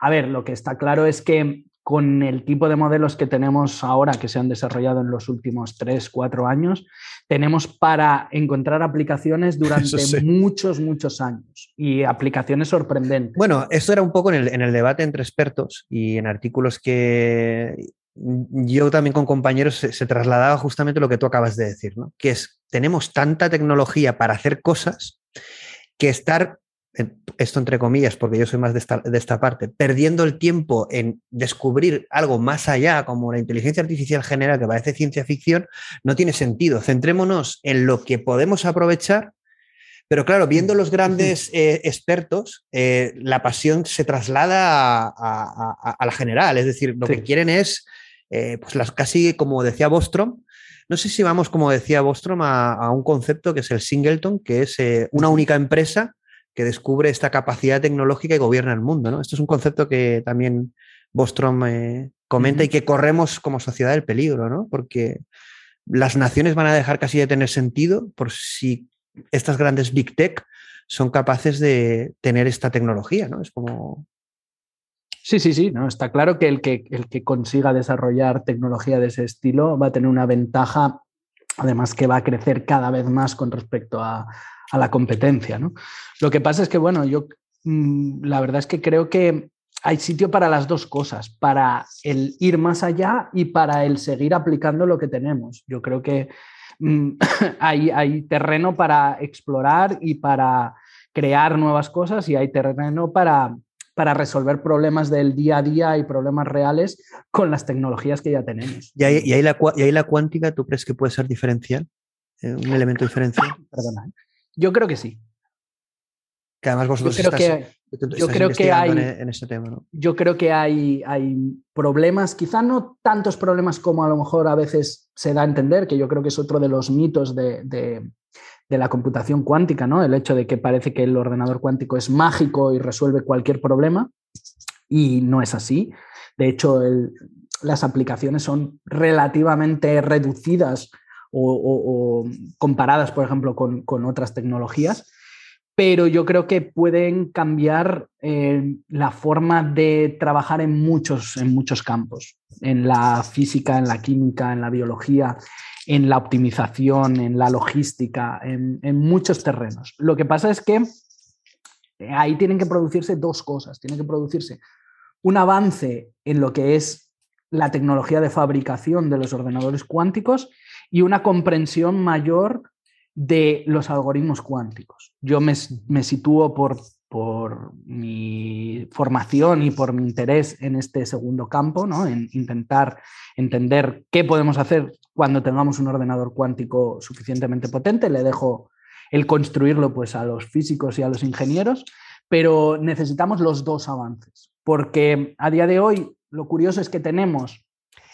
eh, algoritmos cuánticos que sabemos que nos ofrecen una ventaja sobre los algoritmos clásicos, pero no podemos ejecutar en los ordenadores que tenemos a día de hoy. Y tenemos algoritmos que podemos ejecutar en los, en los ordenadores a día de hoy, pero no entendemos completamente cuál es la ventaja que nos pueden ofrecer sobre los algoritmos clásicos. ¿no? Entonces, necesitamos las dos cosas, porque si tenemos un ordenador suficientemente avanzado, sabemos cosas que podemos hacer, pero a la vez necesitamos avanzar en algoritmos para aprovechar los ordenadores que tenemos a día de hoy. Es, transversal y bueno, también con otras, ciencias en este sentido, ¿no? Como la neurociencia.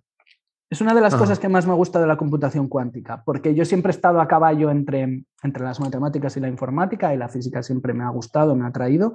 Yo estudié primero matemáticas y luego informática, y siempre me he sentido un poco eh, como entre dos aguas, ¿no? Y el hecho de poder juntar mis dos pasiones en la computación cuántica es un regalo increíble. O sea, yo cuando descubrí esto se me abrió un, mundo completamente nuevo. Bueno, vamos a ir acabando, no vamos a hacerlo infinito porque yo estaría aquí hablando muchas cosas, pero eh, un poco a raíz de lo que acabas de decir, eh, vivimos un momento histórico de conocimiento tanto para el, apasionado ¿no? de tecnología, de conocimiento de ciencias, de matemáticas, en, general es del conocimiento del ser humano brutal, ¿no? Pero en tu caso, eh, ¿cuál fue el primer contacto con todo el tema cuántico y dijiste, wow, esto es, esto, ¿cuándo tuviste tus primeros contactos con, este tipo de tecnología y, dijiste pues justamente esto, esto, une, esto une estos mundos y es como el Eureka o el Pues fue, fue relativamente hace poco, fue relativamente hace poco, hace cinco o seis años.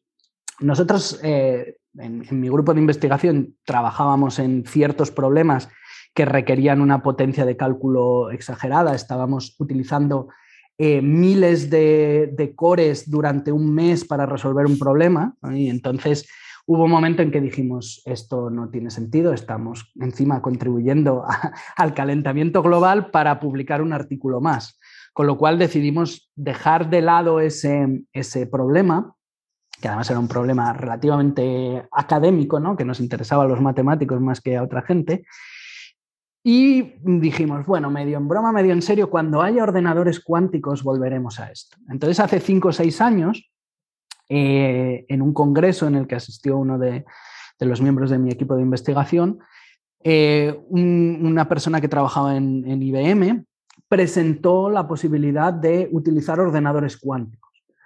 Y esta persona me lo contó y yo dije, es exactamente lo que necesitábamos para volver a ese problema. Y entonces nos pusimos a trabajar en ello y fue absolutamente un descubrimiento. Yo pensaba, mm, tenía ciertas ideas, había leído algunas cosas, pero no sabía exactamente qué era lo que había detrás y me di cuenta de que era el mundo en el que eh, yo quería trabajar y en el que yo quería investigar sin saberlo mm, porque juntaba todas las cosas que a mí me apasionaban. Entonces, y me di cuenta de que de que las matemáticas que había detrás no eran tan complicadas, no hacía falta ser eh, doctor en física cuántica para entender aquello. Y, fue absolutamente un, descubrimiento que me abrió nuevas fronteras, pero fue hace relativamente poco. También es un campo que, en el que poco a poco se va teniendo más información, y ahora es más fácil entrar. Eh, yo creo que, y es una de las cosas en las que a mí también me, me interesa eh, eh, contribuir y me estoy involucrando mucho, que es en formar nueva gente. Yo creo que es, un, campo en el que si la tecnología explota, vamos a tener un vacío de gente con formación. Sí, bueno, pues mira, me viene ni hecho a propósito para la pregunta que te iba a hacer, que es no tanto de ciencia ficción, pero yo creo que hemos tocado mucha cosa, que es el talento y sobre todo eh, la situación de España, tanto a nivel eh, tecnológico y de inteligencia artificial como de computación cuántica, que hay diversas iniciativas.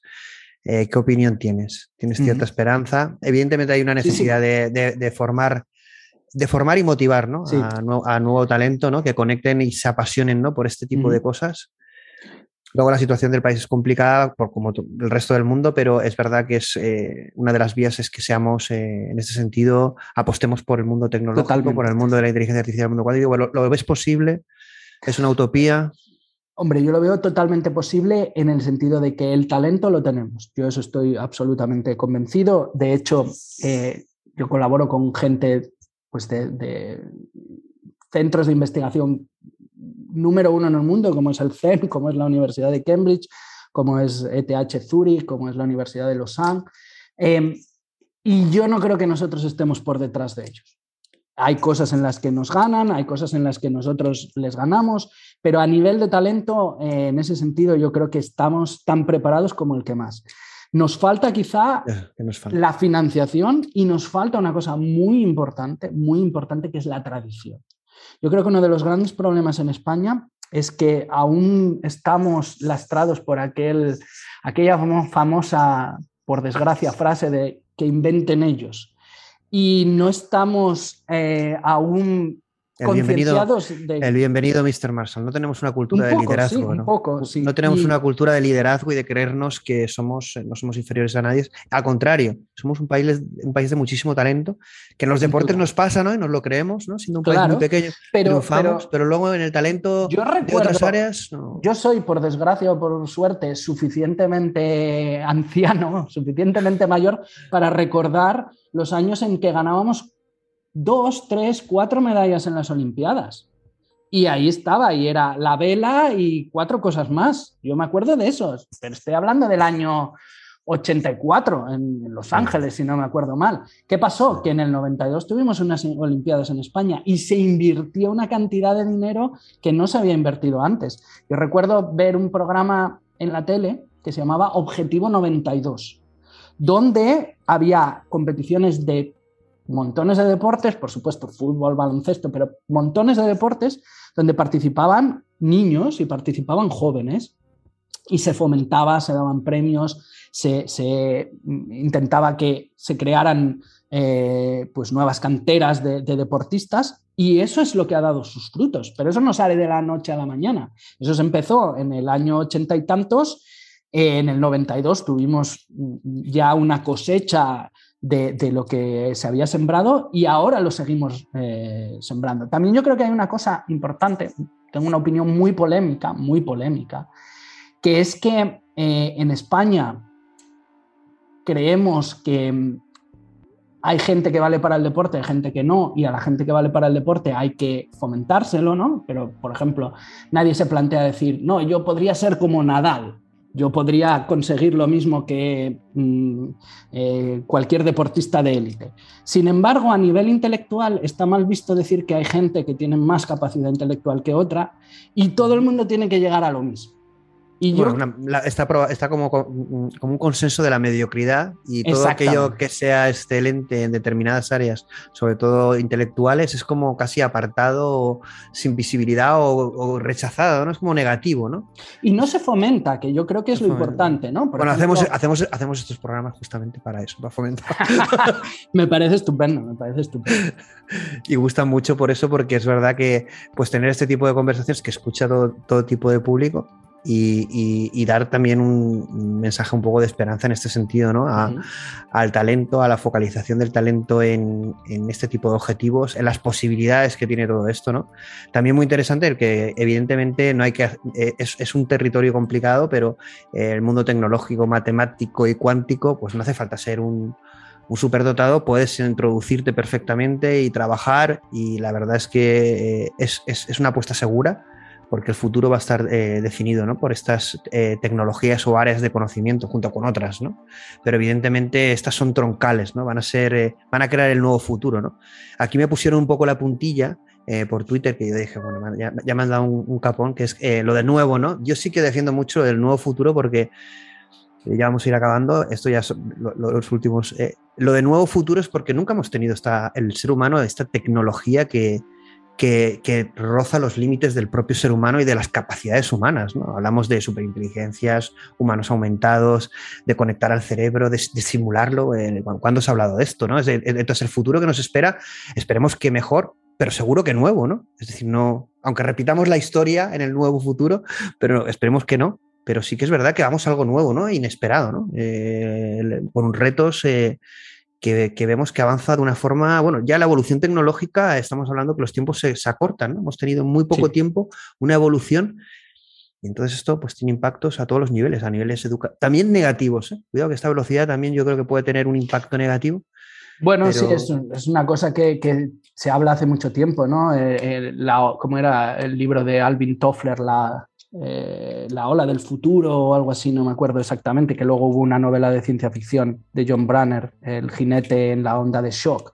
Creo que se llamaba así, lo llamaba la onda de shock, ¿no? Esa, ese vértigo, esa, ese sacarte de tu sitio de, la aceleración del avance científico y tecnológico. ¿no? Pero bueno, esto se hablaba hace ya 40, 50 años y más o menos seguimos ahí, quiero decir, que, somos capaces de navegar y de surfear en esa, en esa onda de shock. ¿no? Es verdad que es una cualidad que no sé si es muy humana, pero que la vamos a tener que, crear como una propiedad emergente, que es la de surfear en, este, en esta ola de imparable y exponencial ¿no? de, de, innovación y cambio. ¿no? Es decir, eh, porque aquí no hablamos de que eh, los jóvenes. Aquí es que todas las generaciones van sufriendo unos cambios tras otros y es como que ya no se salva nadie, ¿no? Evidentemente las generaciones jóvenes se adaptan de forma mucho más natural a, los cambios, pero luego les vienen otros, ¿no? Y pasan a ser también, y, ese es un, pero, que yo creo que eso va a ser algo innato en, el futuro, ¿no? Yo creo que la tecnología es más accesible hoy en día que lo era hace 30 o 40 años, sin duda. Quiero decir, hace 40 años eh, manejar un ordenador requería unos conocimientos técnicos mm, bastante considerables que además era difícil adquirir. Yo me acuerdo, mi padre cuando empezó a programar, programaba en MS2 con un programa que se llamaba Edlin, eh, ficheros BAT, que era una cosa así como súper esotérica. ¿Y tu, primer ¿Y tu primer ordenador cuál fue? Un espectro. Mi primer ordenador fue un espectro. esos cassettes y esa carga yo, de Yo tenía, me acuerdo que me prometieron mis padres que me iban a comprar un ordenador y en el mes o así, entre que me lo compraron y no, yo me hacía con cajas de zapatos. Eh, ah. Cogía revistas de Spectrum, recortaba los teclados, pero tenía absoluta pasión. Pero ese Spectrum era tu ordenador cuántico desde entonces. Sí, sí, sí. Y ahora. y lo que hacíamos con, con 48K era absolutamente increíble. Eso, eso, eso sí que era programación. Tú imagínate lo que, lo que hemos vivido, eh, no siendo tan viejos, aunque ya tenemos una edad, porque yo creo que estamos de generaciones similares, que es lo que no qué es lo que no viviremos, ¿no? Porque claro, la gente se piensa, y a mí eso me choca, que parece que como lo que vivimos en el presente es lo que vamos a vivir siempre. Y claro, ¿no? De aquí a 50 años lo que vivamos va a ser, eh, no sé, si ya directamente el cerebro, ordenadores, no lo sé, ¿no? Pero el avance va a ser brutal, no va a parar. Esto no va a parar, aunque queramos. No, no, y a mí eso me parece fascinante, me parece que... Estamos, en un, estamos en un libro de ciencia ficción ahora mismo. Sí, sí, sí. Viviendo. Sí, sí, totalmente. Bueno, pues eh, yo creo que lo vamos a dejar aquí. Yo creo que además hemos, tocado muchos temas, hemos, eh, no nos hemos metido en berenjenales muy terrenales, pero ha sido súper interesante. Yo no te conocía, excepto por un poquito el, por redes sociales y tal, pero me ha parecido eh, genial. Yo espero poder contar contigo en otras ocasiones. Ha sido un placer. yo creo que es una muestra evidente de, de que tenemos un talento nacional, como bien dices tú, que no tiene nada que envidiar al resto, que también es muy importante que esto también, eh, eh, que el talento se haga visible y que, haga estas charlas, que la gente se dé a conocer, porque eh, estos programas, luego nos lo ha pedido mucha gente, oye, todos, este programa me va a dar bastante trabajo porque voy a intentar todas las referencias que hemos dado de libros, de la gente le gusta mucho, ¿no? Oye, pues este libro que habéis dicho, este libro le gusta mucho, ¿no? Es decir, escuchar a gente que puedan estar de acuerdo o no, pero en este caso, pues gente de ciencia, gente de conocimiento, con una trayectoria y una experiencia eh, que nos trasladen eh, posibles vías de investigación, conocimiento, tecnología, matemáticas y que con un solo programa tengan ahí, bueno, casi, casi que nos tengan suficiente para, pasárselo, pasárselo tan bien como nos lo pasábamos nosotros con el espectro. Pues bueno, un placer, Elías. muchísimas gracias. Para despedirte, pero bueno. Que ha sido un auténtico placer, que muchísimas gracias por la, por la invitación y que cuando quieras aquí estoy. Un placer. Pues un abrazo. Igualmente. Hasta la próxima. Chao.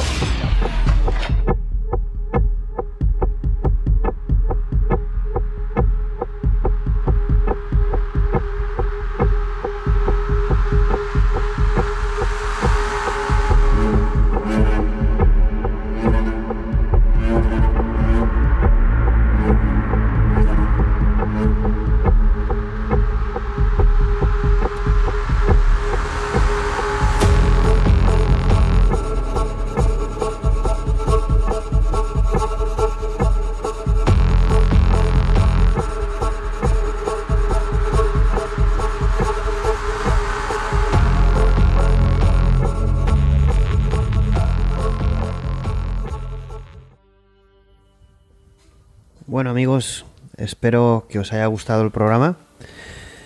A mí, como os comenté, me encantó la intervención de Elías y, como os he dicho, espero que podamos volver a contar con él.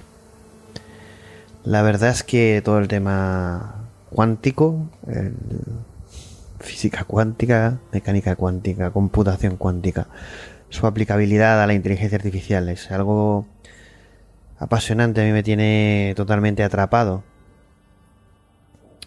Sabéis que, bueno, aparte de dedicarme profesionalmente a esto, pues eh, suelo preparar o, lo intento eh, con profundidad los temas, eh, las entrevistas. y bueno, el tema, el tema cuántico es, es, es, evidentemente uno de los temas de, de mayor importancia porque hablamos de nosotros.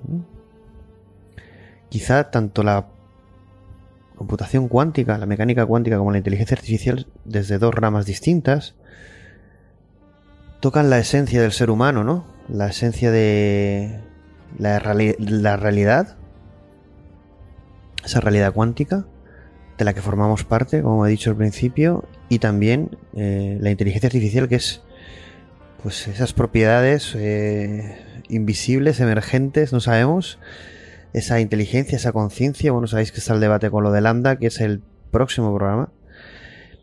Pero también, bueno, preparando este, este programa, eh, eh, el tema cuántico tiene un larguísimo recorrido eh, de poder divulgar todo este tipo de contenidos e informaciones. Todo el tema de superposición cuántica, del colapso de onda, de partículas, del experimento de Schrödinger, las diferentes interpretaciones, de, la de Copenhagen, la de Roger Penrose, la de Newman Wigner, la de coherencia, los universos paralelos de Everett, ¿no? cada tema, eh, contarlo da, da para programas, ¿no? Además, sabéis que tenemos eh, una serie pendiente. Que es verdad que no solemos cumplir mucho con, Cuando anunciamos algo, es verdad que. Pues parece ser que hasta que no llega el momento que tiene que suceder, no sucede. Y tenemos una serie que será la que suceda a Human X, que va a llamarse Realidad Artificial. Y bueno, este tema, el de la computación cuántica, eh, lo toca de pleno, ¿no? Toca todos estos conceptos tan, tan interesantes. Y esta semana también estaba preparando el de Lambda, bueno, informándome el de Lambda, bueno, eh, viendo vídeos de Roger Penrose, ¿no? Debatiendo sobre la conciencia, si es computable o no. Y bueno, habría que ver qué es la conciencia, ¿no? Y bueno, la diferencia, yo diferencio lo que es conciencia y conciencia, cosa que trae mucho debate encontré una referencia de un autor eh, sobre la conciencia que, prometo traerlo al programa de Lambda. Y sabéis también que una de mis series favoritas es Devs, de Alex Garland, que toca el tema de la computación cuántica, del determinismo. Y en esa serie, eh, en un momento de la serie, uno de los protagonistas eh, lee eh, un, texto, un poema, el, asedio de la muerte, eh, Alborada, de, Philip Larkin, que fue publicado el, el 5 de noviembre del 2016. Y bueno, como mi serie es una de mis series favoritas y está totalmente relacionada, bueno, va exactamente de la computación cuántica y del determinismo y de, bueno, muchas otras cosas, la vida, la realidad, la existencia, el amor, eh, el tiempo, bueno, mil, mil cosas, ¿no? Para mí, una de mis series favoritas, como digo, recomiendo, está en HBO.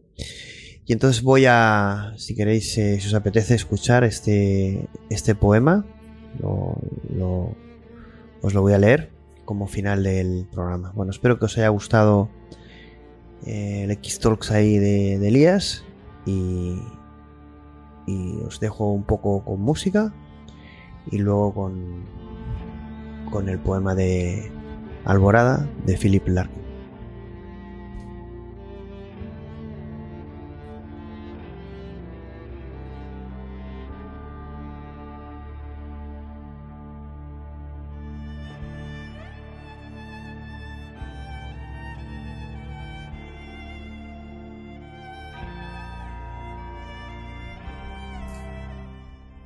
Trabajo todo el día y me embriago un poco en la noche. Despierto a las cuatro bajo la callada oscuridad y observo. Con el tiempo los bordes de las cortinas se habrán desgastado. Hasta entonces veo lo que en realidad siempre está ahí. La muerte incansable. Ahora todo un día más cerca, haciendo imposible cualquier pensamiento, salvo cómo, dónde y cuándo habré de morir. Árida interrogación. Sin embargo, el temor de morir y de estar muerto refulge otra vez para maniatar y horrorizar. La mente en blanco ante el destello no por remordimiento, el bien no hecho, el amor no dado, el tiempo arrancado, desperdiciado, ni con consuelo, ni con desconsuelo, perdón, porque puede tomar mucho tiempo despejar los erróneos comienzos de una vida. Quizá nunca, sino por el vacío absoluto y eterno, la segura extinción hacia la que viajamos y, la que, y en la que siempre estaremos perdidos. No estar aquí, no estar en ningún lado y pronto nada más terrible, nada más cierto. Esta es una forma peculiar del miedo que ningún truco disipa. La religión solía intentarlo. Ese brocado musical vasto y deteriorado, creado para fingir que nunca morimos. Y esa cosa engañosa que dice, ningún ser racional puede temer algo que no sentirá, sin advertir que eso es lo que tememos, no ver, no escuchar, no sentir ni probar, ni oler, nada con qué pensar, nada que amar o a qué vincularnos el anestésico del que nadie despierta. Y así, el asunto queda al margen de la visión, una mancha pequeña y borrosa, un frío permanente que desacelera cada impulso hasta la indecisión. La mayoría de las cosas quizá jamás ocurran. Esta sí, y la noción de ello arde en una fragua de miedo cuando quedamos atrapados, sin gente ni bebidas. El valor no es bueno, implica no asustar a otros. Ser valiente no salva a nadie de la tumba. Llorar la muerte no es distinto a resistirla.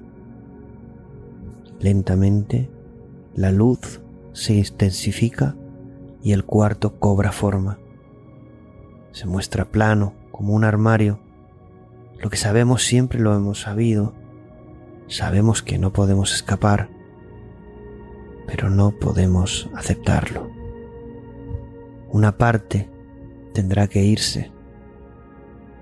Mientras tanto, los teléfonos se agazapan, disponiéndose a sonar en oficinas cerradas, y el mundo indiferente, revuelto, alquilado, comienza a levantarse. El cielo es blanco como la arcilla, sin el sol. El trabajo nos espera. Los carteros y los médicos van de casa en casa.